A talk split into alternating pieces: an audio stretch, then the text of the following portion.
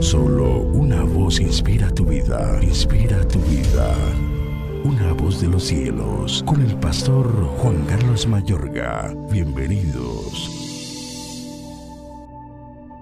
Como la justicia conduce a la vida, así el que sigue el mal lo hace para su muerte. Abominación son a Jehová los perversos de corazón, mas los perfectos de camino le son agradables. Tarde o temprano el malo será castigado, mas la descendencia de los justos será librada.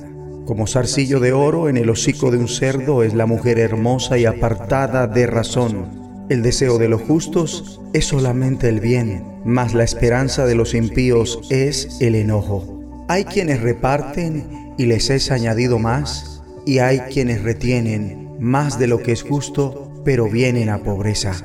El alma generosa será prosperada, y el que saciare, él también será saciado.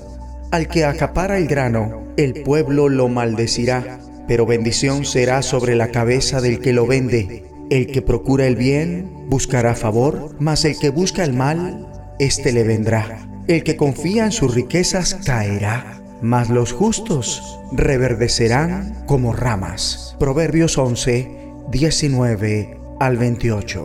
¿Cuál es la clase de vida que disfrutas?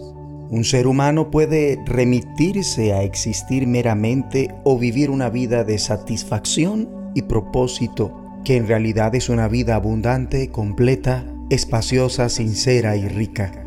Aquella vida de la que habla Cristo, el Creador de vida el único que puede darle verdadero sentido a tu vida y mi vida, pues Él es nuestro creador, nos tejió en el vientre de nuestra madre y además nos hizo nacer.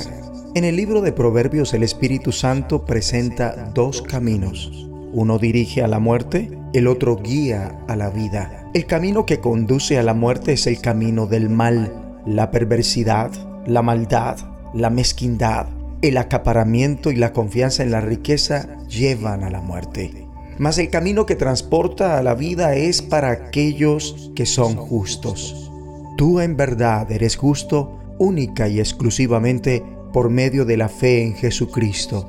Como está escrito, la justicia de Dios por medio de la fe en Jesucristo para todos los que creen en Él. Romanos 3:22.